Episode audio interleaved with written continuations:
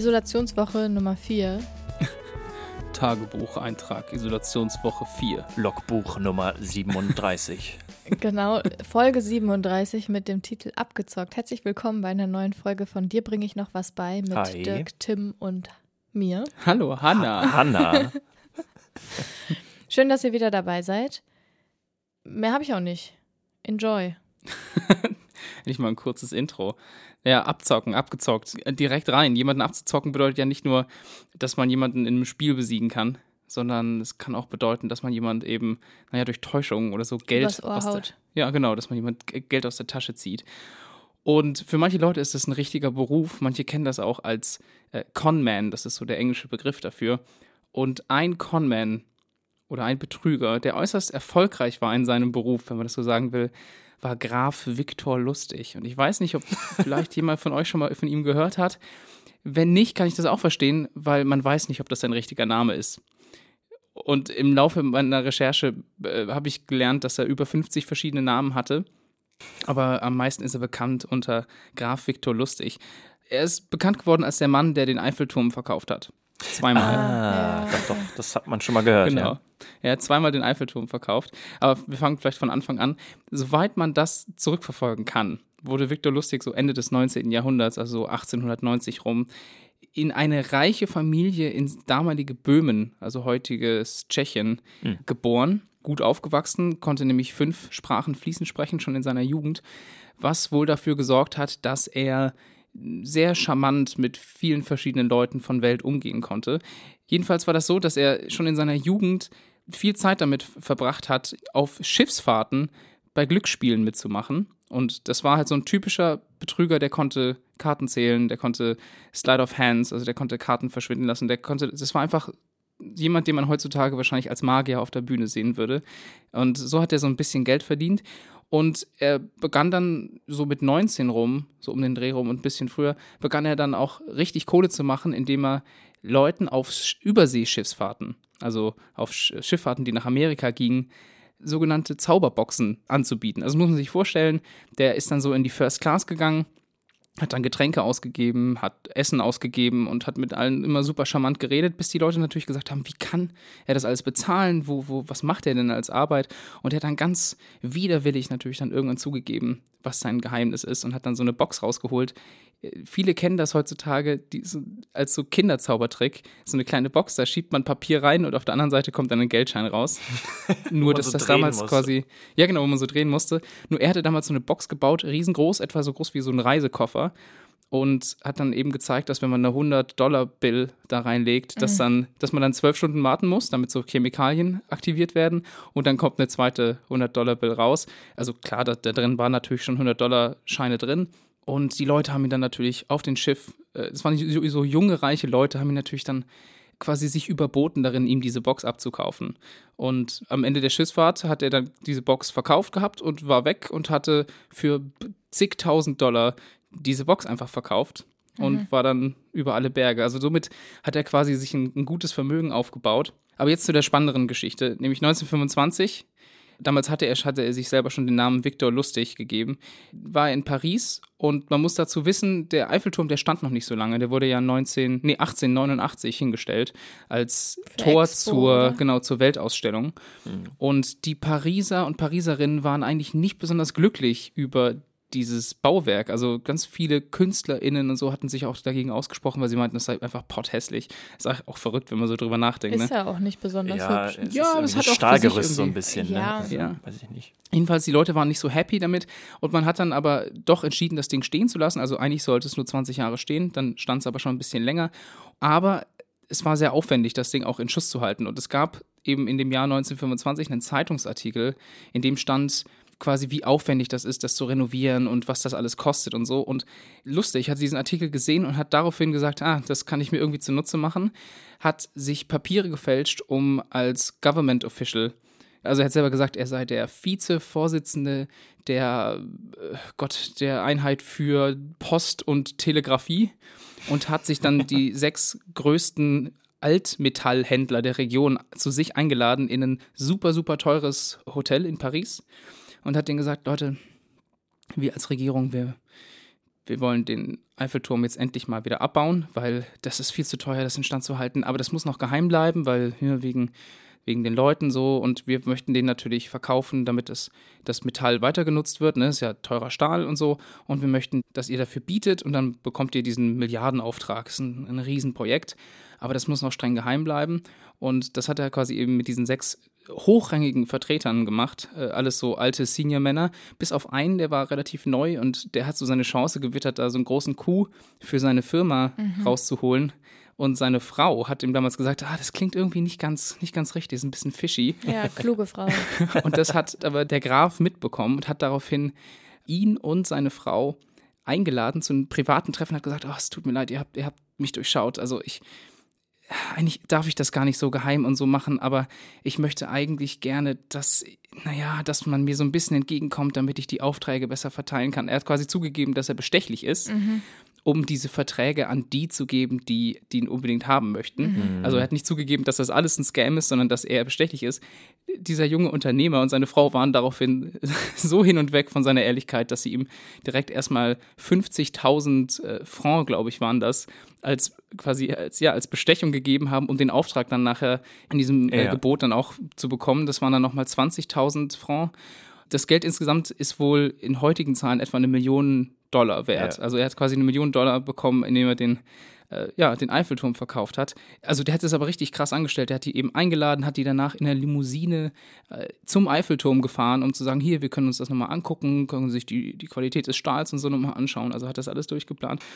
und als dann dieses Geld den Besitzer gewechselt hat, ist er abgehauen natürlich mit dem Geld. Klar. Als dann der Unternehmer das gemerkt hat, hat er, ist er nicht zur Polizei gegangen, weil ihm das so peinlich war. Und er wollte quasi nicht das Gespött von ganz Paris Ja. und Umgebung sein. Deswegen ist das quasi nicht rausgekommen, dass das passiert ist. Was natürlich super für den Grafen war, der dann sechs Monate wieder, äh, später wiederkam und das gleiche wieder gemacht hat, aber mit sechs anderen Ja. äh, Großunternehmern. Da hat aber jemand sich gedacht, da kann irgendwas nicht stimmen, hat die Polizei gerufen, das hat der Graf mitbekommen, ist dann noch rechtzeitig in Abgehauen. die Staaten geflohen. Aber das war quasi das zweite Mal und äh, es hätte wahrscheinlich auch wieder wunderbar funktioniert, weil wohl einer schon kurz davor war, ja, ja, den Deal festzumachen. Er ist dann in die Staaten abgehauen und hat dann weiterhin mit so Zauberboxen sein Geld verdient. Und wollte dann noch vielleicht die Freiheitsstatue verkaufen, oder? Ey, wirklich, die Stories über ihn sind abgefahren. Das Der hat ich. anscheinend, es gibt, es gibt eine Geschichte, da weiß man nicht, ob das stimmt, dass er anscheinend mit Al Capone oder Al Capone versucht hat, einen Deal zu machen. Und die Geschichte geht so, dass er, sagte, dass er zu ihm ging und meinte, hey du, ich habe hier so ein, so ein Geschäftsmodell. Dafür brauche ich aber 50.000 Dollar. Wenn du mir die gibst, dann sage ich dir, du kriegst am Ende des Monats oder am Ende von zwei Monaten kriegst du es doppelt wieder raus. Was er dann gemacht hat, ist, er hat das Geld angelegt, hat 59 Tage gewartet, ist dann zu Al Capone zurückgegangen und hat gesagt, du, sorry, es hat nicht geklappt, hier, du bekommst dein gesamtes Geld zurück. Hat es auch gesamt zurückgezahlt, natürlich ohne die Zinsen, die hat er behalten. Und hat dann gesagt, äh, ja, sorry, es tut mir wirklich voll leid, äh, hier ist dein gesamtes Geld. Und Al Capone war wohl so, boah, krass, dass du so ehrlich bist. Ich habe nicht damit gerechnet, überhaupt irgendwas davon wiederzusehen. Du musst gar nicht alles zurückzahlen und hier kriegst du auch noch irgendwie 10.000 Dollar obendrauf oder so, weil dir geht's finanziell nicht so gut und so. Also das ist, man weiß nicht, ob das stimmt, aber das ist eine der Stories lauter solche Sachen. Dann hat er angefangen, groß Falschgeld in Amerika auf den Markt zu, äh, zu bringen. Und das war wohl das so highest class, best Falschgeld, was man sich vorstellen kann. Dass selbst eben Leute, die professionell in so Druckereien gearbeitet haben, gesagt haben, wir können den Unterschied fast nicht äh, ja, finden. Und daraufhin ist er natürlich überall auf den Radaren der Polizei und vom Secret Service aufgetreten. Es gab sogar einen Polizisten, der hat ihn durchs ganze Land verfolgt und als er ihn dann getroffen hat, hat ihm der Graf einfach noch auch so eine Moneybox angedreht und dann konnte er wieder fliehen. Weißt du, solche Sachen. Es muss wohl einer der smoothesten Verbrecher überhaupt gewesen sein. Und was ihn tatsächlich letztlich zu Fall gebracht hat, war anscheinend, ob das so stimmt, weiß ich nicht, seine Freundin. Weil die davon ausgegangen ist, dass er sie betrügt und daraufhin den Secret Service quasi informiert hat, wo Ah, er aus, sich aus befindet Rache sozusagen. sozusagen, ja. Und dann ist er geschnappt worden, ist dann noch einen Tag vor seinem Prozess aus dem Knast geflohen mit einem selbstgebauten Seil. Natürlich. Äh, ist dann dabei eigentlich erwischt worden, hat sich dann aber anscheinend als Fensterputzer ausgegeben und konnte fliehen. Er ist dann kurze Zeit später aber wieder gefangen worden und ist dann natürlich in das sicherste Gefängnis, Gefängnis. überhaupt gekommen, nach Alcatraz Ja. und ist dort äh, quasi dann auch bis zum Ende seines Lebens geblieben. Er ist dann erkrankt und kurz, also kurz vor seinem Tod dann noch in ein anderes Gefängnis verschifft worden, wo man ihn quasi medizinisch aber nur da behalten hat und hat dann rausgefunden, dass er wirklich schwer krank ist und ist dann an einer Folge von einer Lungenentzündung gestorben. Mhm. Ja. Also der hat wirklich die Leute einfach abgezockt und Also ein Manipulator. ja, und das Krasse ist halt, dass man bis heute nicht mal weiß, wo er wirklich herkommt. Weil es gab dann Leute aus seinem angeblichen Heimatort, die dann angefangen haben, alle historischen Records irgendwie so, so durchzugehen und haben gesagt, wir können nichts finden. Also wir haben keine Ahnung, wo der herkommt. Es gibt in den, in den Secret Service Papieren, in der, denen er da festgenommen wurde in Alcatraz, stand halt drin, dass er anscheinend Miller mit Nachnamen heißt. Gibt es auch keine Belege dafür, dass das auch nur ansatzweise stimmt. Also das war wirklich einer der berühmtesten Con-Artists, äh, die es jemals gab. Das muss man auch erstmal hinkriegen, den Eiffelturm zu verkaufen. Weißt du, sowas, sowas Offensichtliches. Aber, Aber gerade wahrscheinlich, weil es so offensichtlich ist oder weil Ja, es halt so, vielleicht. so verrückt ist, dass niemand Ja. es machen würde. Und deswegen hat er vielleicht gedacht, okay, da, da glauben mir die Leute ja vielleicht. Ja. Tja, der hätte, ich glaube, der hätte einfach aufhören sollen. Ich meine, der hatte quasi eine Million in der Tasche in einem europäischen Land. Der hätte, glaube ich, aber ich meine, wenn du da so gut drin bist, dann willst du da wahrscheinlich immer weitermachen. Ne? Wahrscheinlich Genau, ist es ja richtig. auch der Thrill, der geil ist. Mhm. Ja. Aber jetzt wisst ihr auf jeden Fall, dass Graf Viktor Lustig einer der berühmtesten Con-People überhaupt jemals war. Und wenn er überhaupt so hieß. Und äh, ja, der hat auf jeden Fall die Leute abgezockt.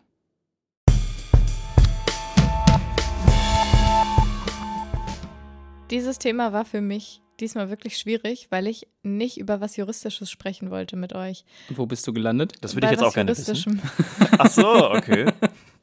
Deine Durchsetzungskraft ist äh, bewundernswert. Ich habe wirklich, ich habe es wirklich versucht und ich bin um bestimmt drei juristische Themen ru- drumrum geschifft, die es jetzt nicht geworden sind. Unter anderem habe ich äh, kurz über die Erpressung nachgedacht Mhm. und dachte, vielleicht kann ich euch eine coole Erpressungsstory erzählen.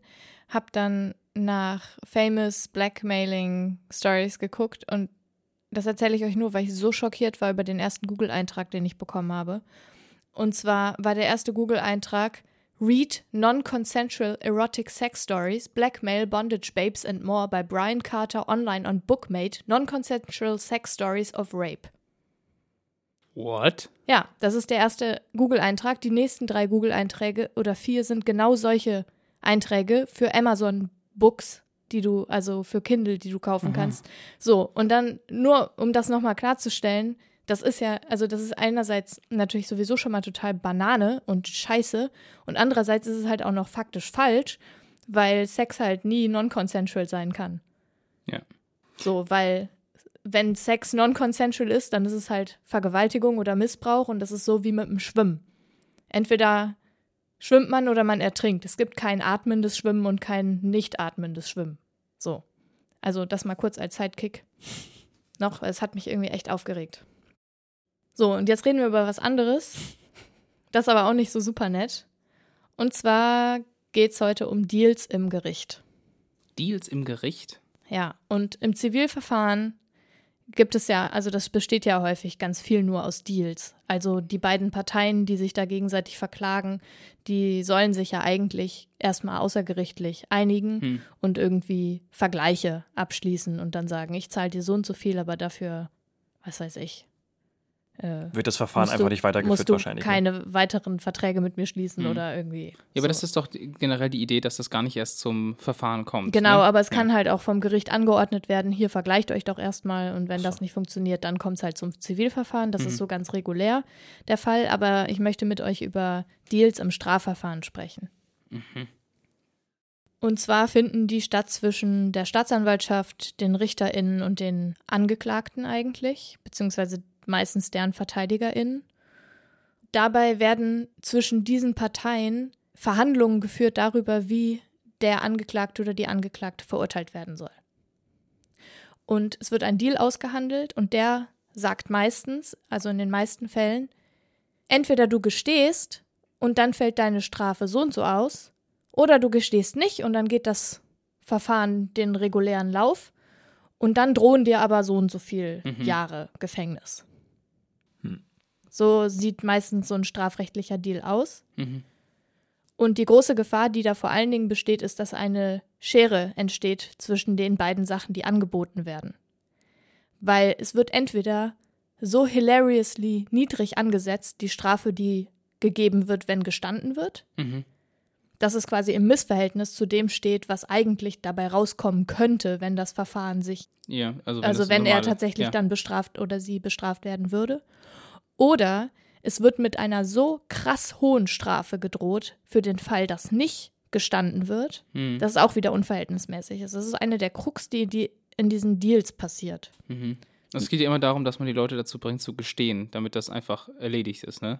Ja, es geht vor allen Dingen darum, dass man sich einfach Verfahren spart. Also damit Ah. das alles abgekürzt werden kann Mhm. und sich der, diese ganze Beweisaufnahme und so weiter nicht stattfinden muss. Und das ist halt hochproblematisch, Ja. weil wofür sollen denn Angeklagte eigentlich bestraft werden? Für Straftaten, die sie begangen haben. Ja. Ja, für erwiesene Taten ne? Ja, und nicht für gestandene Taten. ja. Das stimmt natürlich, ja. So, das ist schon mal Punkt eins. Dann sollen die natürlich auch nur Strafen bekommen, die sich nach deren Schuld bestimmen. Mhm. Mhm. und nicht Strafen, die das Gericht irgendwie oder die Staatsanwaltschaft oder die VerteidigerInnen für sinnvoll halten. Hm. Wobei ist das nicht, gibt es das einem nicht das Recht, dass man sagt, ja, der ist geständig und der zeigt quasi Willen zur Besserung und das dementsprechend kann man die Strafe anpassen? Klar, aber das passiert in Verfahren, in denen auch tatsächlich eine Beweisaufnahme, Mhm. eine Beweiswürdigung und so weiter und so weiter, ZeugenInnenanhörungen Ja. stattfinden. Aber das muss Und so das ist so passiert dann ja. alles in diesen Deals nicht mehr. Mhm. Es werden die ZeugInnen zum Beispiel nicht mehr gehört dann. Mhm. Und die Frage ist ja auch, wozu dient das Strafrecht in Deutschland denn eigentlich? Und das strafrechtliche Verfahren? Weil das Strafrecht soll ja eigentlich die Erforschung von der Wahrheit in den Vordergrund stellen. Es geht in dem Strafrecht nicht darum, jemandem eine reinzudrücken, sondern es geht darum, was es eigentlich war und was ist passiert und was ist nicht passiert. Und sich dabei nur auf das Geständnis von irgendwem zu verlassen, ist natürlich totaler Bullshit. Mhm. Und trotzdem gibt es seit 2009 das sogenannte Verständigungsgesetz in Deutschland. Und das erlaubt genau diese Verhandlungen. Mhm. Aber es war bis 2009 ging das nicht. Da musste immer der ganze Prozess durchlaufen werden. Ja, und Mhm. es gibt natürlich seit zig Jahren, zig Jahrzehnten Deals, die heimlich Mhm, über den Tisch ja, gegangen sind. Und dann gab es immer wieder der BGH, der gesagt hat, das geht aber nicht und so weiter und so weiter. Ja, und wenn das rauskommt, dann. Und wenn das, ja, genau. Und seit 2009 gibt es aber das in Gesetzesform gegossen. Und es werden halt so viele Grundsätze des Strafrechts in Frage gestellt dadurch, weil das Schuldprinzip, also in dubio pro reo, im Zweifel für den die Angeklagte, wird ja schon in Frage gestellt. Es wird die Aufklärung der Wahrheit in Frage gestellt. Es wird die Durchführung des gesamten Prozesses nicht mehr gemacht und wird quasi vorher abgebrochen. Und das sind alles Grundsätze des Strafrechts, die verankert sind. Und dieses Verständigungsgesetz und diese Deals sollen halt eben das Verfahren verkürzen und vereinfachen. Und ich persönlich halte das Strafrecht in Deutschland für so komplex und das ist halt auch gut so, also im Vergleich Mhm. zu anderen Staaten. Also in den USA ist das ja gang und gäbe Ja. Ja, genau. dass so auch solche Deals stattfinden. Aber das amerikanische Strafrecht sieht auch ganz anders aus als unser Strafrecht. Ja. Und ich halte unser Strafrecht für eins der komplexesten und der sinnvollsten Strafrechte, die ich so kenne. Und das so zu umgehen, ist einfach ein krasser Rückschritt. Hm. Was halt auch super schwierig ist, ist, dass wenn keine Beweisaufnahme mehr stattfindet und sich alles hauptsächlich auf das Geständnis der Beklagten stützt, dann entfällt halt ein riesiges Stück Rechtssicherheit. Mhm. So, und dann gibt es halt noch die weitere Problematik. In diesem Verständigungsgesetz steht zwar, es muss alles protokolliert werden, es darf nicht unter Ausschluss der Öffentlichkeit stattfinden, das muss alles öffentlich gedealt werden. Aber dann gibt es so Entscheidungen vom Bundesverfassungsgericht, da gibt es eine Grundsatzentscheidung vom Bundesverfassungsgericht von 2013, wo die sagen, dieses Verständigungsgesetz ist verfassungsgemäß, das ist okay. Das eckt zwar ein bisschen an, aber das kann man schon so auslegen, dass es verfassungsgemäß ist, wenn sich da alle dran halten. Und dadurch wird da jetzt halt nichts mehr moniert. Also es werden einfach diese Deals gemacht und die Deals werden auch hinter verschlossener Tür gemacht. Also unter Ausschluss der Öffentlichkeit. Und es werden zum Beispiel auch Deals in Jugendstrafverfahren gemacht Hm. Was ja halt total krass ist. Und es gibt eine Studie, Da wurden 330 RichterInnen, StaatsanwältInnen und StrafverteidigerInnen aus Nordrhein-Westfalen befragt. Und fast 60 Prozent der befragten RichterInnen haben angegeben, diese Absprachen zum Großteil ohne Protokollierung zu machen. Oh. Das ist schon mal krass, ne? Also 60 Prozent ist schon ganz schön dolle. 28 Prozent der RichterInnen haben angegeben, nicht zu prüfen, ob das ausgehandelte Geständnis glaubhaft ist. Und das ist das große Ja, Problem. das ist ja ein Riesending. die ja. Leute gestehen dann Dinge, die sie nicht getan haben. Ja. Und mehr als die Hälfte der StrafverteidigerInnen sprechen davon, dass die unter dieser Verständigung zustande gekommenen Geständnisse vermutlich Fehlgeständnisse Mhm. sind. Mehr als die Hälfte. Ja. Ja, ja. Und das kann natürlich überhaupt nicht sein. Ja, ich meine, das ist ja so ein bisschen das Ding, was man so aus, aus so Dokumentationsfilmen, vor allem eben aus Amerika kennt. Ne? Dann dreschen quasi mit Worten irgendwelche PolizistInnen auf Leute ein, bis die halt gestehen und sagen, so, es ist, ist, ist ja alles gesagt. Jetzt, also jetzt können wir den Case, Case closed, Gest- Geständnis ist da und dann müssen wir nichts weiter machen. Und dann ist der Fall quasi ad acta gelegt. Ja, das ist ja wieder was anderes, Ja. weil da das die Polizei hat ja mit dem Verfahren nichts zu tun. Das ist ja die Exekutive. Ja. Aber die können ja dieses, äh, dieses Geständnis vor Gericht nutzen. Ja, aber du kannst Geständnisse ja immer wieder zu, widerrufen. ja, widerrufen. Ja, aber dann, dann steht das erstmal im Raum, ne? Dann heißt es, warum haben sie denn damals gestanden? Ne? Also, ne? Das ist ja schon so ein, so ein Punkt, der oftmals aufkommt. Genau, aber das sind halt alles Sachen, die überhaupt nicht mehr zur Sprache kommen, Mhm. wenn so ein Deal stattfindet, weil dann ist halt, entweder du gestehst jetzt die Tat, dann kriegst du den, die und die Strafe, oder du gestehst die Tat nicht und dann wird aber dein Verfahren ganz schön schlecht für dich aussehen. Mhm. Und das ist halt die große Krux an Das ist der schon bitter, ne? Sache. Das ist halt und vor allen Dingen, Erpressung irgendwie. Also es ist Ja. halt. genau ja. deswegen ist das hier in diesem Thema jetzt für mich aufgetaucht, weil es halt Abzocke ist. Ja. Also die Gerichte und die Staatsanwaltschaft, die ja auch zum Staat gehört, heißt ja auch so, Ja. äh, zocken halt die EinzeltäterInnen ab oder potenziell. Ja. Vielleicht sind sie es halt auch gar nicht. Ja. Und die Leute haben halt so eine Angst vor dem Rechtsapparat, Klar. was ja auch verständlich ist Ja. irgendwie. Und selbst wenn sie es nicht waren, gestehen sie es dann, weil sie dann zum Beispiel mit einer Bewährungsstrafe davon kommen. Ja. Und ich habe jetzt von einem Fall gelesen, da ist ein junger Polizist, der wegen Raubes vor Gericht stand. Dem wurde ein Deal angeboten und der Deal war entweder du kriegst zwei Jahre auf Bewährung, dann ist, bist du zwar deinen Job los, aber du musst nicht in den Knast. Oder du gehst auf jeden Fall für vier Jahre ohne Bewährung auf den Knast, in den Knast. Was halt völlig unverhältnismäßig ist. Da ist auch schon mal diese Schere gegeben. Und der Strafverteidiger hat ihm halt geraten, zu gestehen. Mhm. Und er hat gestanden und ist dann aber nochmal in eine weitere Instanz gegangen mit einem anderen Verteidiger, der halt gesagt hat, du hättest, Niemals. der ja. Verteidiger hätte dir niemals raten dürfen, da zu gestehen, wenn du es nicht getan hast. ja. Ja, Weil ein also, faires Verfahren müsste halt ans Licht bringen, dass die Person es nicht getan Ja. hat. Ja, genau, das ist doch das Problem, dass diese Angebote immer davon ausgehen, dass die Person es tatsächlich Ja, auch natürlich. war. Und das ist doch, Ja. also das ist ja ein Riesenproblem. Ja, Das, ist ein, das ist total abgefahren. Wow. Ja, das ist, also da wird halt die Angst, die sowieso schon vor diesem ganzen Rechtsapparat besteht, genutzt und dieses Vertrauen der angeklagten Personen in ihre StrafverteidigerInnen wahrscheinlich halt auch noch. Mhm. Ja. Mhm. Und wenn du da an jemanden gerätst, der die Situation nicht überblickt oder der oder die irgendwie einen Vorteil davon hat oder auch gerne das Verfahren schnell wieder loswerden möchte, weil du zum Beispiel ein Pro Bono-Fall bist, Mhm. ja, ciao. Es sei denn natürlich, du hast es wirklich getan und kriegst ein wirklich gutes Angebot, ne? Das ist ja dann. Ja, aber auch das ist halt eigentlich nicht billig. Ja, das ist eigentlich Ja. auch blöd, ne? Weil es nicht, nicht fair ist. Ja, also weil, weil sie also dann nicht das die ist ja gerechte auch Strafe ab, bekommen. also das ist ja, auch Abzocke und das ist vor allen Dingen halt auch totale Rechtsunsicherheit. Das klingt auch einfach nach, also nach überhaupt keiner Rechtssicherheit. Also man kann sich Ja, überhaupt nicht ist auf ja das, was ich verlassen. sagte gerade. Ja, ja, also es ist, ja, das wird mir jetzt gerade erst noch so richtig bewusst, wie man sich einfach auf den, in solchen Fällen einfach auf das, auf das bestehende Recht sich nicht verlassen kann. Ja, Das ist genau. halt Man kann sich halt, die ganzen Rechtsgrundsätze sind halt raus. Hm. Kannst dich halt nicht mehr drauf verlassen.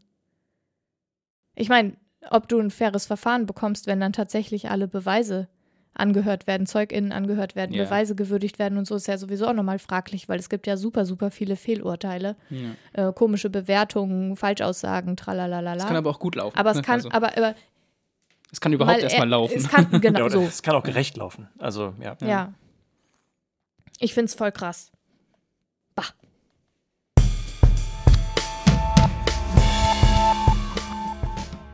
Passend zu Tims Thema geht es bei mir tatsächlich auch um einen Con-Artist.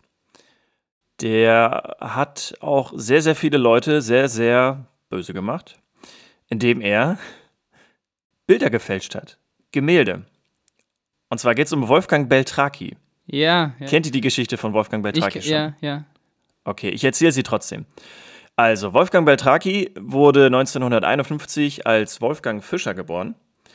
Sein Vater war Restaurateur für Kirchenmalereien und hat tatsächlich auch ebenfalls äh, Bilder gefälscht. Allerdings nicht im so großen Stil, weil er halt hauptberuflich sozusagen Kirchenmaler war und deswegen halt normal leben konnte. Das hat aber Wolfgang sehr geprägt und er hat dann halt auch recht früh im Alter von 14 Jahren von seinem Vater die Aufgabe bekommen, eine Postkarte von Pablo Picasso abzumalen und zu fälschen sozusagen. Das hat er auch wunderbar gemacht, sodass er halt da schon gemerkt hat, okay, er hat dafür irgendwie ein Fable. So, in den 1970er Jahren fing er dann an, halt mit diesen Fälschungen Geld zu verdienen. Und mit diesem Geld ist er dann so ein bisschen durch Europa gereist. Er war so ein, ja, so ein bisschen so ein Hippie, hat, war auf Motorrädern unterwegs, hat ganz viele Drogen genommen und hat in Kommunen gelebt. Und hat sich dann aber in den 80er Jahren in Düsseldorf niedergelassen und hat dort seine Fähigkeiten weiter professionalisiert. So, er hat aber recht schnell gemerkt, dass man, wenn man bekannte Gemälde irgendwie fälscht, dass er dann irgendwann doch sehr schnell auffällt. So. Deswegen hat er sich entschieden, einfach neue Gemälde zu malen. Er hat also einfach Bilder gemalt, die in Stile von bekannten KünstlerInnen gemalt wurden und hat so getan, als ob diese Bilder halt Originale sind. Er hat sich dafür alte Kataloge zum Beispiel angeguckt. Also äh, Kataloge im künstlerischen Kontext sind halt so einfach so, so Auflistungen von So Gemälden. Verzeichnisse. Genau, richtig, so ein Verzeichnis, genau. Und dort werden halt auch Bilder beschrieben, bei denen man nicht wirklich nachweisen kann, dass es sie wirklich gegeben hat, aber die halt ja einfach beschrieben wurden, was auf den Bildern zu sehen ist, was für eine Größe das war und in welchem Zeitraum das ungefähr gemalt wurde. Und er hat sich dann Bilder rausgesucht, die halt angeblich gemalt wurden, aber die niemand findet oder die Bisher nicht aufgetaucht sind. Genau, richtig. So, und er hat dann einfach genau diese Bilder sozusagen nach diesen Beschreibungen nachgemalt.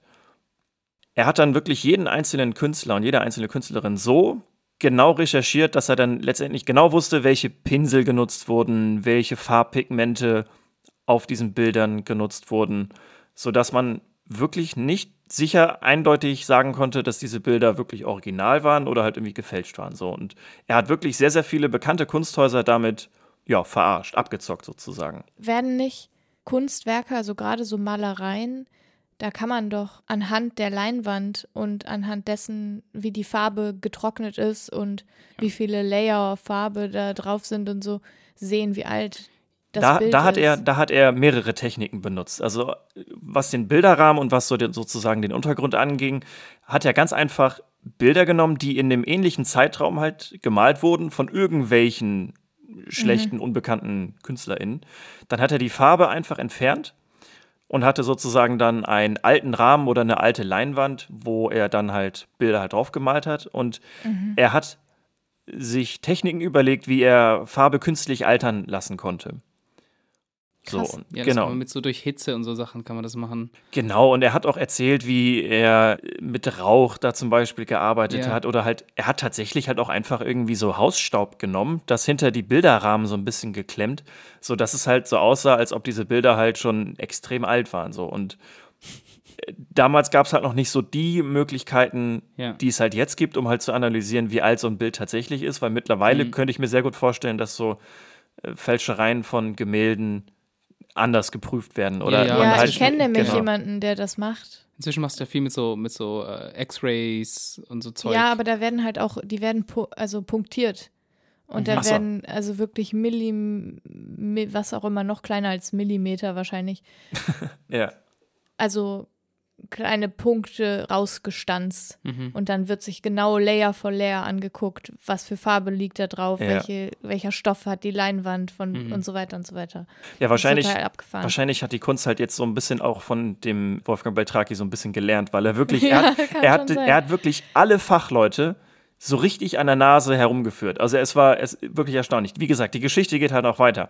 Er hat in den 90er Jahren dann seine Frau, seine heutige Frau Helene Beltraki kennengelernt und geheiratet und daher halt auch sein Name Wolfgang Beltraki. Da war es halt tatsächlich so, dass der Kunstkrimi dann erst so richtig anfing, weil Helene Beltrakis Großvater äh, war Werner Jäger und die haben sich einfach eine Story überlegt, dass dieser Werner Jäger einfach eine große Kunstsammlung hatte. So, und das war halt eine Masche, um halt Bilder loszuwerden, weil sie ja als Enkelin sozusagen diese Bilder irgendwie hat und dann halt einzeln verkauft hat so. Ja, die sind einfach aufgetaucht in der Sammlung des Großvaters, ne? Genau, richtig. Und um Ja. halt die, die Echtheit dieser Bilder noch weiter zu verdeutlichen, haben die alte Fotografien nachgestellt, wo Bilder, die Wolfgang Beltraki gefälscht hat, im Hintergrund hingen, sodass sie dann quasi beweisen konnten, ja, hier, das ist meine Oma. Die Oma, das war dann Helene Beltraki einfach verkleidet. Ja, damit konnten die quasi beweisen oder halt irgendwie das authentisch darstellen, dass halt die Bilder Mega gut. Originale waren. Crazy. Genau, und so wurden halt in den 90ern und den Anfang der 2000er diverse Bilder von großen Auktionshäusern, also alle, die man halt eigentlich kennt, wurden da verkauft. Äh, Bis dahin war das teuerste Gemälde eins, was für 1,4 Millionen Euro verkauft wurde. Das war eins von Campendonk, falls man den kennt. Und da die Bilder halt sehr schnell wieder verkauft wurden, konnte man halt nach einiger Zeit nicht mehr wirklich nachvollziehen, von wem das Gemälde ursprünglich sozusagen auf den Markt gebracht wurde. Das hat denen dann natürlich sehr geholfen. Ja. So, aufgeflogen ist die ganze Sache dann 2006, als ja ein Gemälde auch wieder von Campendonk angeblich verkauft wurde. Das Bild trug den Titel Rotes Bild mit Pferden. Soll es angeblich mal gegeben haben und wurde dann einfach sozusagen auf den Markt gebracht. Nur hat Beltraki da leider ein falsches Weiß genommen, das sogenannte Titanweiß, was es halt zum Zeitpunkt des Entstehens des Bildes noch gar nicht gegeben hat. Ah, Genau so. Und da hat dann eine. blöder Fehler. Ja, also das ist halt, er hat wirklich sein Leben lang Bilder gefälscht, wo es eigentlich nie wirklich aufgefallen ist. Und dann macht er so einen einfachen Fehler und nimmt einfach ein normales Weiß aus der Tube war es tatsächlich. Der war einfach so faul und hat es nicht selber angemischt, sondern er hat einfach irgendein Weiß genommen. So So. ein Deckweiß. Ja, kein, kein echtes Deckweiß, aber genau, so in, so in der Art, genau, richtig. Ja, und deswegen wurde er dann letztendlich auch angeklagt. Es wurde bekannt, dass noch viel mehr Bilder gefälscht wurden. Insgesamt geht die Staatsanwaltschaft von einem Betrugsgewinn von 20 bis 50 Millionen Euro aus. Hm, ist nicht schlecht. Ja, das ist ordentlich. Äh, Die Beltrakis mussten 35 Millionen Euro dann im Zuge dieses, ja, dieser Verhandlung sozusagen dann an die Opfer zurückzahlen und vier beziehungsweise sechs Jahre im offenen Vollzug vollbringen. Was für die beiden ja okay war. Also die konnten halt dann normal ihrer Arbeit nachgehen, mussten dann halt aber getrennt sozusagen in das Gefängnis wieder zurückgehen und konnten am nächsten Tag sich dann wiedersehen. Aber was hatten die denn dann für eine Arbeit? Die haben gemalt die konnten einfach. ja die hatten malen, dann, ja. Genau, die hatten einfach ein Atelier, Okay. wo sie halt Okay. dann weiter gearbeitet haben und also gemalt haben. Aber nicht so. mehr gefälscht. Nein, natürlich nicht gefälscht. Also, weiß ich nicht, ich glaube nicht. Nee. Vielleicht schon, aber. Ja, das Nicht ist so, dass sie sagen würden. äh, dass du diese Geschichte rausgesucht hast, weil ich war kurz davor, eine ähnliche zu erzählen von einem niederländischen Künstler, von mehreren hieß der, glaube ich, wenn ich das Okay. richtig ausspreche. Der hat das Gleiche gemacht, nur zur Zeit, als die Nazis quasi die Niederlande eingenommen haben. Ja. Und der hat, der hat das auch clever gemacht. Der hat so getan, als ob er die frühen Werke malen, also gefunden hätte, Ja. wo die quasi noch nicht so gut sind wie die späteren Werke, von denen man aber wusste, dass sie eventuell existiert haben könnten. Und deswegen Ah, okay. quasi konnte man ihm die Fehler verzeihen, die dann Ah. aufgetaucht sind. Und nicht schlecht, super ja. smart.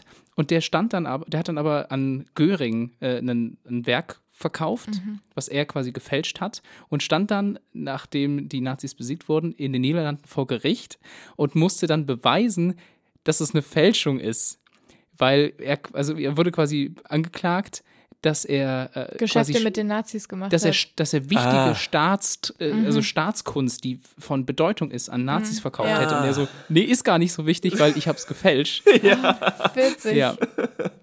Also das ist super geil. Und die haben ihm das, das Ding war, dass ein, ein großer Kunsthistoriker, der das immer untersucht hat und so, der hat tausende Werke von ihm abgekauft und Ja. hat das alles immer geglaubt. Und der hat dann im Gericht natürlich gegen ihn ausgesagt, gesagt, nein, nein, nein, das ist alles echt, was du machst.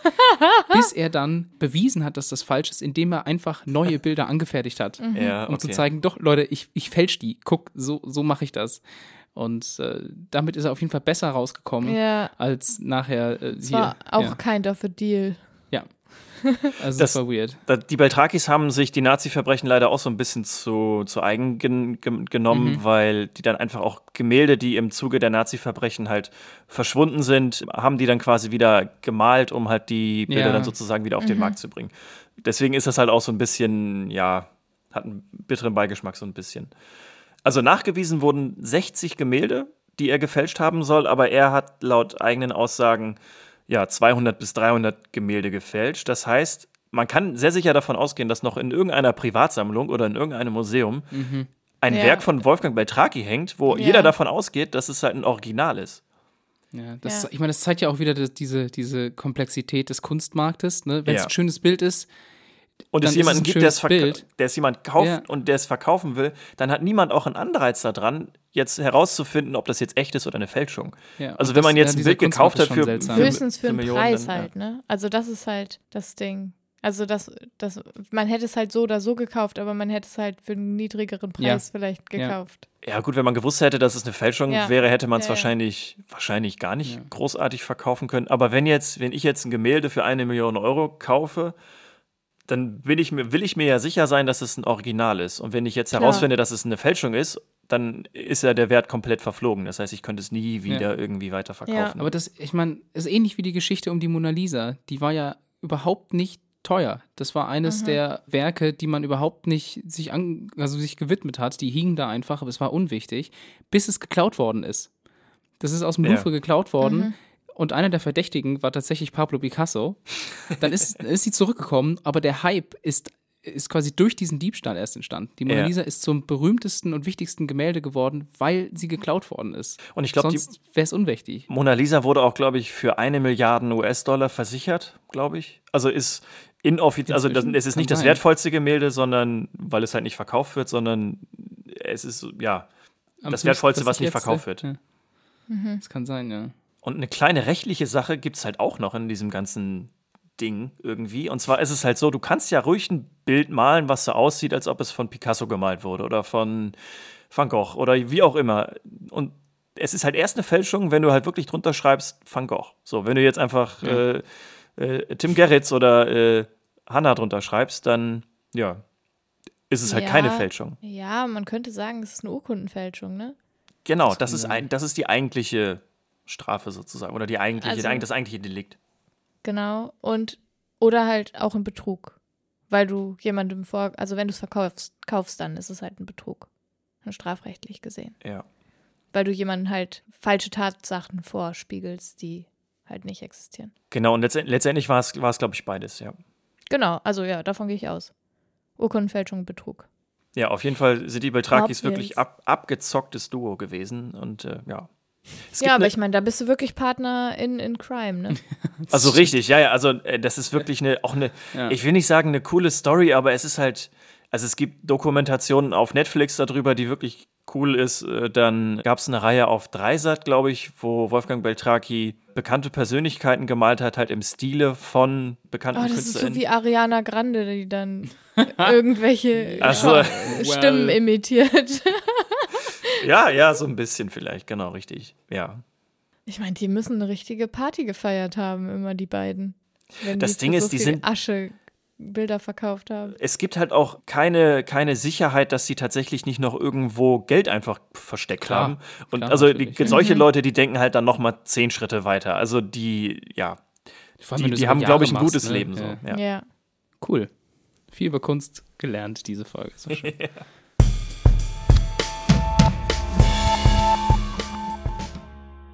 Ihr kennt vielleicht, vielleicht vom Hören sagen, die TV-Show Wünscht dir was. Die ist zwischen 1969 und 1972 ausgestrahlt worden und war eine deutsch-österreichische schweizerische Kooperation Also eine Dachkooperation. sozusagen. DACH. Ja. Und damals, da in dieser Show konntest du für KandidatInnen abstimmen. Da saßen immer irgendwie Familien auf dem Sofa und du konntest irgendwie abstimmen, auf jeden Fall. Ist auch nicht so super wichtig. Warum? Es geht um diese Abstimmung. Und zwar heute Ah. stimmst du ja ab, indem du, zum Beispiel beim Eurovision Song Contest stimmt man ja immer noch dadurch ab, dass man anruft. Es gibt äh, mittlerweile übers Internet, kannst du halt für deine KandidatInnen stimmen, meistens aber tatsächlich auch immer noch übers Telefon, damit die Stimmt. halt Kohle generieren noch dadurch, weil Ja. Kapitalismus. Für DSDS hast du angerufen Genau. und irgendwie 90 Cent So pro Anruf oder So, halt ne? so ein Scheiß, ne? Ja. So, und für diese Show gab es zwei Möglichkeiten abzustimmen. Und zwar nicht durchs Telefon. Und das eine habt ihr vielleicht schon mal gehört, ist der sogenannte Lichttest gewesen.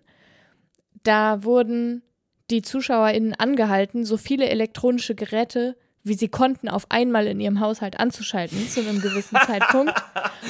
Und dann wurden von den Elektrizitätswerken an die Show übermittelt, wie viel Strom verbraucht wurde. Und dann wurde quasi geguckt, in welchem Zeitraum wurde der meiste Strom verbraucht und die KandidatInnen haben dann gewonnen oder sind weitergekommen oder was auch immer.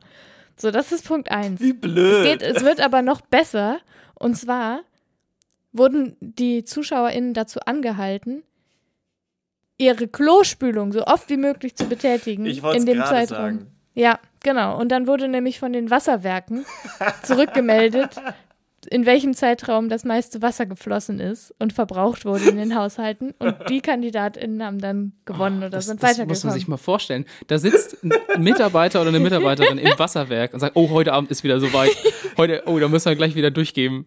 Also, Nee, nee, ich stelle mir gerade vor, du bist mit deiner Familie vom Fernseher und dein Vater, steht, ein erwachsener Mensch steht auf, geht aufs Klo, spült einfach nur, um Peter, spül mal für mich mit. Nee, nicht jetzt spülen, Peter. Du kannst jetzt nicht aufs Klo gehen. Das ist nicht der, den wir gut finden.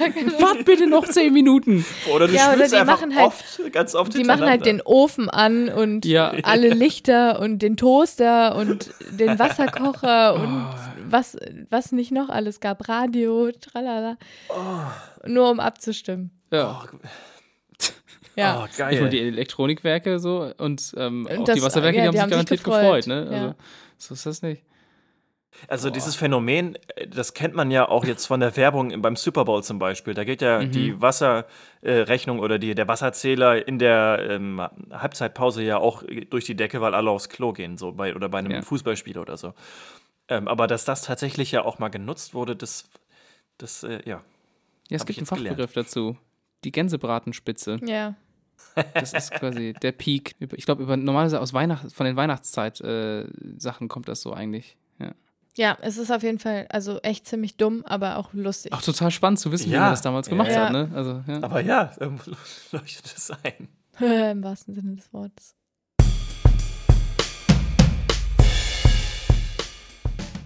Ich habe letzte Woche gelernt, wie man Lebensmittel lagert. Beziehungsweise wie man die Hinweise auf verpackten Lebensmitteln besser verstehen kann oder deuten kann. Ich habe nämlich, also Tim, falls du dich erinnerst, äh, in der WG in Magdeburg hatte ich doch immer in meinem Kühlschrank, in meinem Fach immer ganz viele Soßen. Ja, nee, vor allem Sirströmming hattest du tausendfach in deinem. Nee, einmal hatte ich Syströmming dabei. Ja, okay. Du hast vor allen Dingen immer Sellerie gekauft und nicht gegessen. ja Doch, habe ich. Doch, doch. lassen, Ich habe ja. immer, ich hab immer so die Hälfte von so einem Selleriestrauch gebraucht, einfach weil ich eine leckere Bolognese machen wollte. Und den Rest dann halt irgendwie nicht. Und dann, ja, vergisst man das ja es irgendwie. stinkt einfach Und es stinkt, wenn ihr, wenn ihr jemanden wirklich nicht mögt, ne, dann müsst ihr dem einfach irgendwo Staudensellerie in der Ja. Wohnung verstecken. Also da Oh. ja, habe ich auch draus gelernt. Irgendwann dann. Wenn man alleine wohnt dann. Schön. So, zurück zu den Lebensmitteln wie, und wie wir sie vor allen Dingen richtig lagern. Also, ich habe nämlich letzte Woche mal meinen Kühlschrank so ein bisschen aussortiert und mal geguckt, was da alles so draufsteht und ob ich das auch tatsächlich richtig lager. Auf Lebensmitteln steht ja immer drauf, dass jetzt zum Beispiel die Ware kühl gelagert werden soll. Oder halt ge, also gekühlt. Und ich habe erst nie verstanden oder ich wusste nicht, wo da jetzt tatsächlich der Unterschied liegt. Also kühl oder gekühlt ist für mich ja irgendwie, ist kalt halt irgendwie. So. Nee, zum Beispiel Kartoffeln müssen kühl gelagert werden, aber nicht gekühlt. Das heißt nicht im Kühlschrank, Genau, aber, aber irgendwo, wo nicht die schattig. Sonne direkt drauf drauf kommt. Genau, das Dirk ist- sagt uns das jetzt am besten. Genau, das ist nämlich der Unterschied. Gekühlt heißt nämlich wirklich aktiv gekühlt, also im Kühlschrank. Also zum Beispiel von 0 bis 8 Grad oder so, wurde es halt auf dieser einen, auf der Webseite vom Bundesministerium für Ernährung und Landwirtschaft äh, erklärt, www.ernährungsvorsorge.de. Ganz interessant, da steht sowas drin. Rolls off the tongue. Genau. Ja, also gekühlt heißt von 0 bis 8 Grad Celsius und kühl bedeutet bis maximal 18 Grad. Oh, das So. hält ja noch viel ausgekühlt, ja. Nee, Ja, kühl. Äh, ja, Ja, stimmt. kühl. Ja, das ist nämlich das Ding. ja, so. Also ich habe dann wirklich aktiv mal auf, meinen, auf meine Lebensmittel geguckt und da stand halt drauf gekühlt, kühl, innerhalb von vier Tagen gekühlt, äh, genießbar, äh, zwei Wochen, wenn es kühl liegt. Also so äh, kann man halt da wirklich dann sehen, wie es tatsächlich gelagert werden soll. Hm. So, dann gibt es jetzt noch sowas wie bei Zimmertemperatur. Zimmertemperatur ist 18 bis 22 Grad Celsius. Und dann frage ich Ja, mich, wo, wo ja- man sowas jetzt zum Beispiel lagern soll, was kühl gelagert werden soll. Also Im was. Keller. Ja, wenn man keinen hat. Ja, das ist halt blöd. Weil Zimmertemperatur ist dann ja so 18 bis 22 Ja. Grad. So, und das ist dann so ein bisschen. So, da gibt es noch vor Wärme schützen. Nicht zur Heizung packen. Genau, und nicht direkter Sonnenstrahlen zum Beispiel aussetzen. Hm. Das ist halt auch sowas, okay, und halt auch vielleicht jetzt nicht direkt neben dem Ofen Toaster, oder ja. genau, irgendwie sowas. Genau, also da das einfach quasi einfach im Schrank liegen haben, heißt, glaube ich, dass man das da schon vor Wärme geschützt hat. Ja. Ja, und dadurch habe ich so ein bisschen meine Ordnung in der Küche optimiert, indem ich einfach Dinge, die jetzt nicht gekühlt gelagert werden müssen, habe ich einfach rausgenommen, um einfach auch mehr Platz im Kühlschrank zu haben und da halt effizienter sozusagen meine Ordnung zu haben. Ja, guckt euch einfach mal an, was ihr da nenn habt doch im mal ein Kühlschrank. Lebensmittel, was du fälschlicherweise gekühlt hast. Soße zum Beispiel. Also es gibt Soßen, die müssen gekühlt gelagert werden im Kühlschrank und es gibt Soßen, die müssen kühl gelagert werden. Aber auch nach Anbruch. Auch nach Anbruch. Steht dann immer drauf, ne? genau. Aber Ja. ich denke da auch immer dran, wo steht es denn im Supermarkt? Steht, ist es da in einem Kühlregal oder nicht? Genau, aber es ändert sich ja, sobald du es aufgemacht hast. Ja, das stimmt. Ist nicht eigentlich fast alles besser, wenn es im Kühlen ist? Nee, Das denk also ich mir so ganz auch. viel so Also- Obst und so will halt nicht kalt sein. Na, Äpfel zum Beispiel sind super, aber wobei Tomaten sind zum Beispiel Ja, total es- nicht gut Ja, im Tomaten Kühlschrank. im Kühlschrank sind echt scheit. Und Kartoffeln auch. Ja. Und Bananen auch, weil dann schmeckt alles nach Banane im Kühlschrank. äh,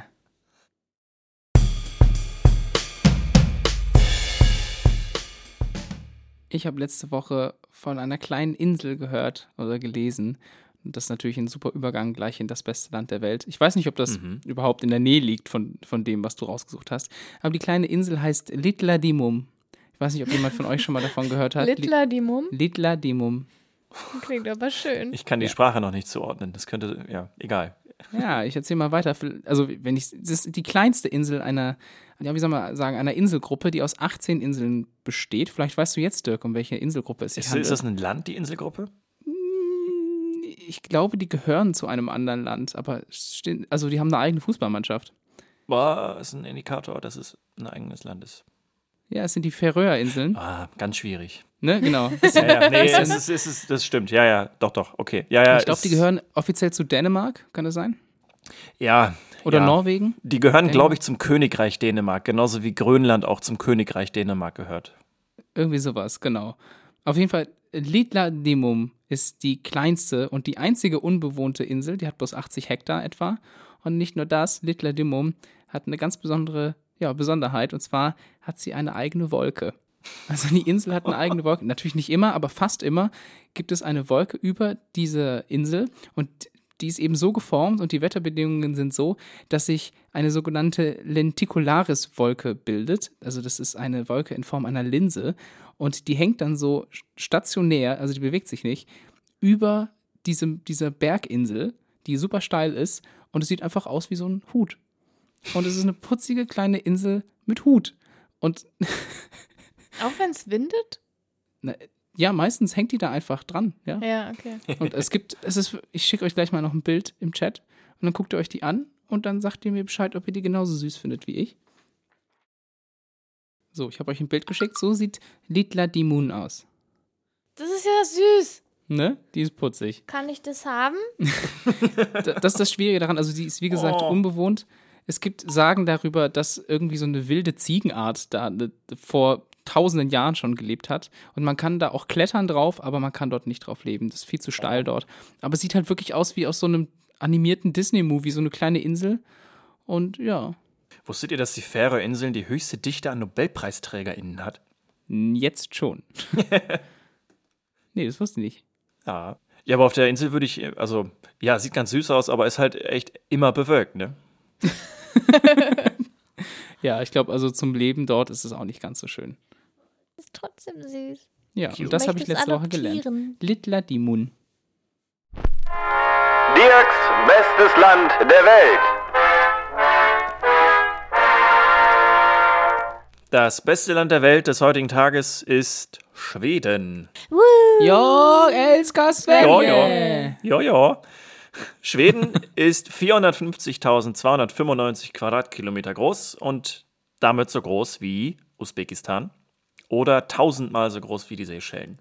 In Schweden leben 10.202.491 Menschen und das sind äh, auch so viele ungefähr wie in Aserbaidschan leben. Die Hauptstadt ist Stockholm. Ich liebe Stockholm. Warst du schon mal in Stockholm? Ich war schon oft in Stockholm. Das war die erste Reise, die Hannah und ich zusammen unternommen haben. Uh, ich habe gelesen, dass Stockholm das Venedig des Nordens sein soll, weil Stockholm Stockholm, wohl auf mehreren Inseln so ein bisschen verteilt ist. ja. Ist Stockholm so schön? Ja. Schon ganz nett. Schon Da schön. muss ich, muss ich da auch mal hin. So, Ja. Ja, lass mal zusammen hingehen. ja. ah, alle zusammen, wenn wir wieder dürfen. Ja, genau. Schweden gehört zur EU, allerdings nicht zur NATO und auch nicht zum Euroraum, denn in Schweden bezahlt man mit den, Krone. Schwedischen Kronen. den schwedischen Kronen. Genau. SEK. Bis 1967 gab es in Schweden Linksverkehr. So, das wurde am 3. September um 5 Uhr, also in 1967, äh, geändert. An einem Tag, halt nach 5 Uhr war alles normal Rechtsverkehr. So, und das war natürlich ein riesiges Chaos. Und der Tag ging als Dagen H in die Geschichte ein. Also Tag H auf Deutsch. Und H in dem Fall für Höger Trafikomläggningen. Äh, erhöhtes Verkehrsaufkommen? Nein, also einfach nur, äh, ja, auf Deutsch heißt es wohl irgendwie, dass die Fahrtrichtung einfach geändert wurde. Aber der Name ist ganz lustig. Also Dagen H. In Schweden ist das Einkommen aller Menschen öffentlich. Es gibt einen sogenannten Ja. Steuerkatalog, in dem alle Ja. steuerpflichtigen Einkünfte aller Leute geschrieben werden. Das heißt, du kannst dann gucken, ja, was dein Nachbar verdient oder deine Nachbarin. Ja, und das ist auch eigentlich eine ganz gute Sache. Ja, das ist ziemlich cool. Ich, ich habe das gelesen und war mir nicht ganz sicher, ob das so cool ist. Also klar, als Deutscher ist man es irgendwie gewohnt, dass man nicht so über Geld redet und da halt nicht diese Transparenz hat. Äh, Aber also so, so Steuerhinterziehung oder so wird dadurch ja so. Na, es geht vor allem darum, dass du halt auch nicht ungerecht Bezahlt weniger wirst. bezahlt wirst. Ja. Genau, das ist auf jeden Fall ein Arbeit. großer Vorteil, genau, richtig. Ja. Also das ist da Ja, halt und auch Sozialstaat funktioniert ja so auch viel besser. Also ein soziales Gefüge, wenn ich zum Beispiel Ja. sehen kann, dann man spart sich ja auch peinliche Gespräche und dann sehe ich zum Beispiel, äh, meine Freundin verdient viel weniger, dann lade ich die halt zum Kaffee ein, weil Stimmt. ich habe mehr Kohle. Ist auf jeden Fall was Interessantes, was ich auch erst jetzt im Zuge der Recherche quasi über Schweden gelernt habe. So, der Grund, warum Schweden jetzt aber das beste Land der Welt ist, ist noch ein weiteres. Und zwar liegt das an Retuna. Ist das äh, Thunfisch, der zurückkommt? Reh, Tuna? Äh, ja, genau, richtig. Ding, Nein. ding, ding, ding, ding. Das war's. Nein. Retuna ist die erste Shopping Mall, in der 100% recycelte Produkte wiederverkauft werden.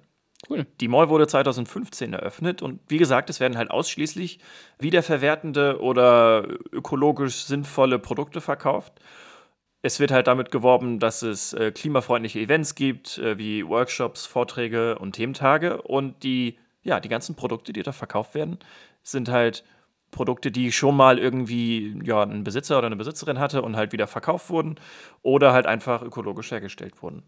So, und dass eine ganze Shopping Mall sich darauf spezialisiert in einer Zeit, wo ja Shopping Malls irgendwie mehr so das Symbol für den übermäßigen Konsum sind, finde ich, ist ein ganz cooles Zeichen. Ja, stimmt. Ja, und Greta ist natürlich auch ein Grund, warum Schweden so toll ist. Und Schweden hat auch eine feministische Regierung, das ist halt auch ziemlich cool. Also, Also, glaube ich, auch schon mal darüber Ja, gesprochen, ne? ja, Im da habe ich über diese komische Schneeräumung Ja, erzählt, die ein Ja. bisschen nach hinten gegangen ist, so, losgegangen ist. Ja. Aber an sich ist das halt auch ziemlich cool.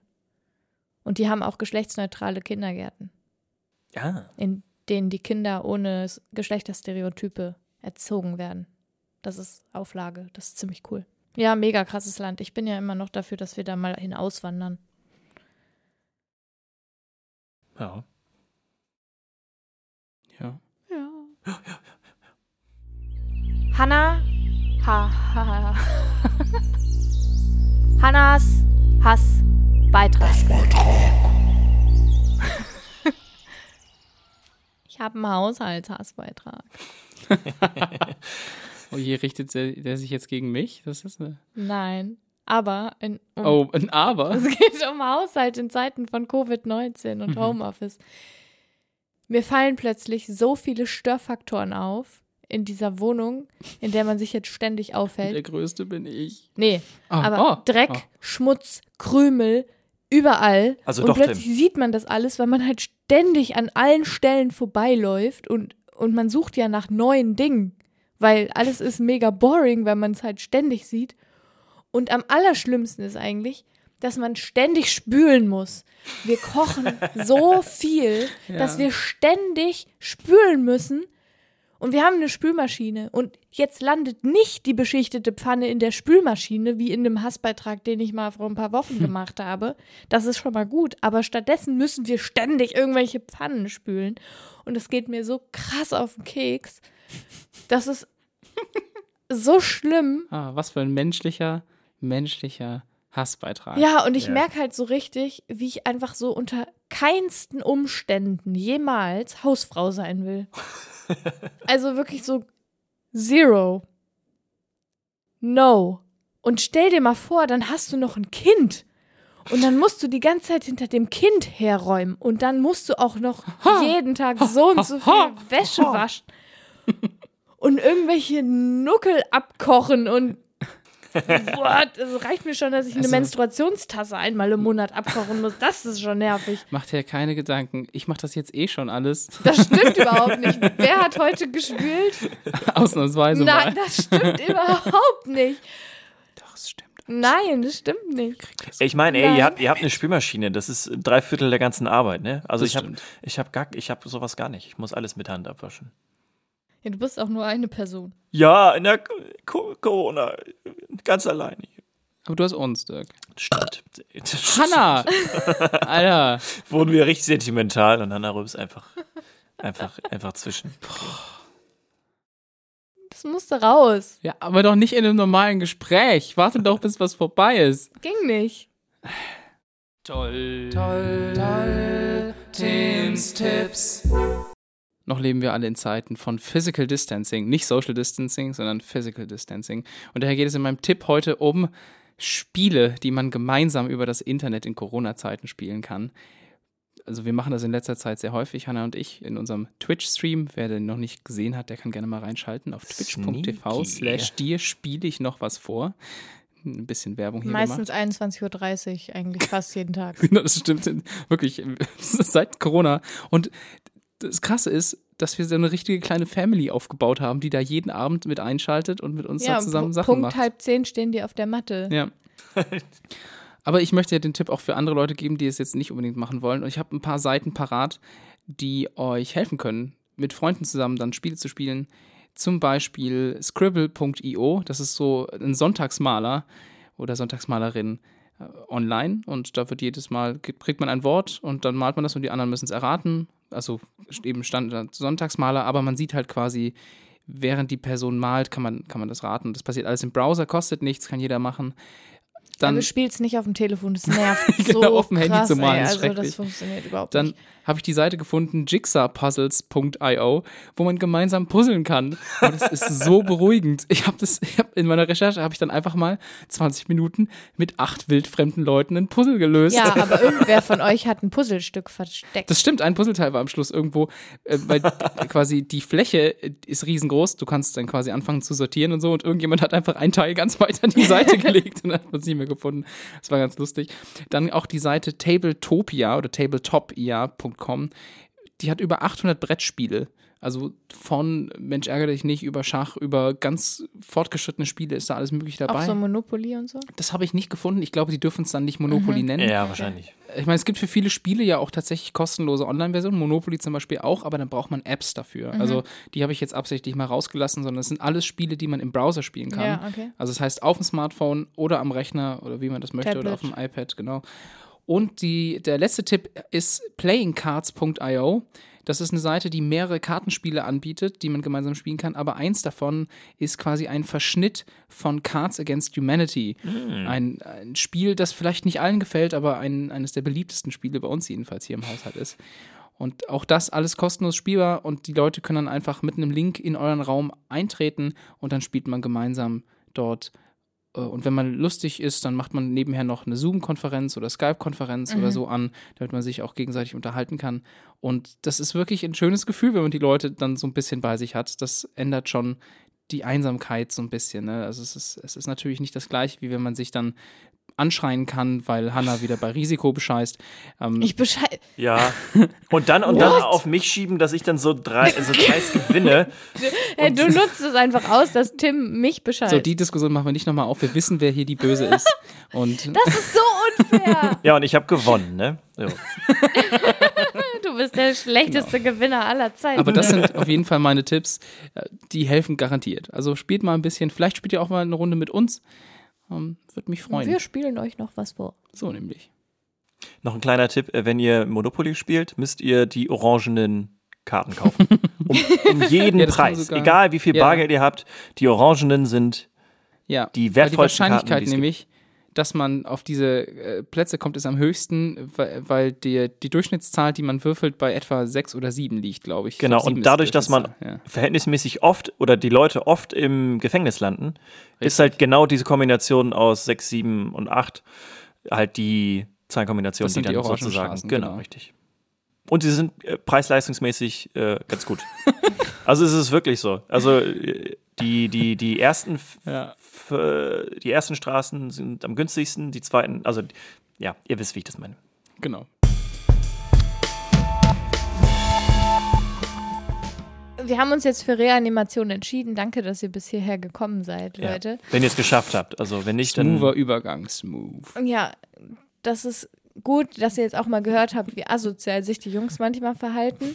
Was lassen wir davon jetzt eigentlich alles drinne? Wenn wir alles drinne lassen, Ja. dann erklären die uns wirklich alle für verrückt. Aber wir lassen natürlich nicht alles drin, aber euer Reanimation, Reanimation, das Nee. lassen wir drin.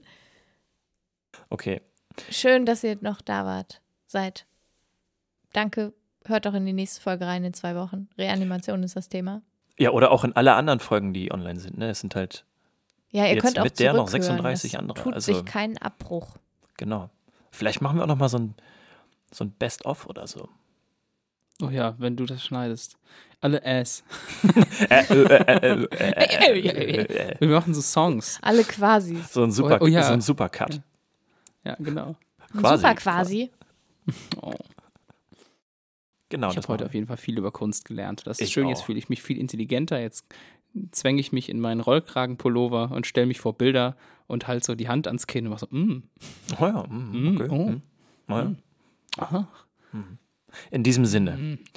guckt euch auch vielleicht einfach mal eure Bilder zu Hause an, irgendwie vielleicht auf Sind da Kalendern oder so. dabei? Genau, Ja, vielleicht habt ihr ja auch irgendwie eine Fälschung zu Hause hängen. Ähm, ja, guckt euch das einfach mal an. Abgezockt. Bis zum nächsten Mal. Tschüss, Dirkie. Tschüss, Anna. Tschüss, Dirkie. Tschüss, Team. Tschüss, Hannah. Tschüss, Tim. Habt ihr euch jetzt die Hand gegeben? das wäre so weird. Nein. Okay, Wir ciao. sitzen zu weit weg voneinander. Au. Bye. Bye, bye.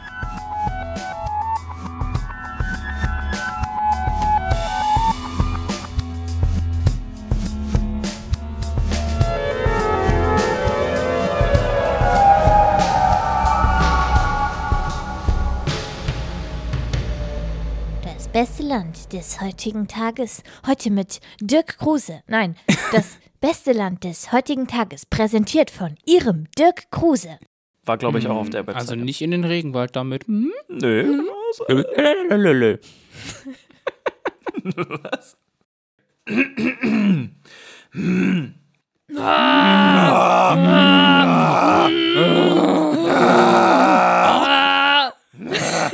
Hannah! Anna! Okay. Okay, das war gut. Grüße gehen raus an Markus.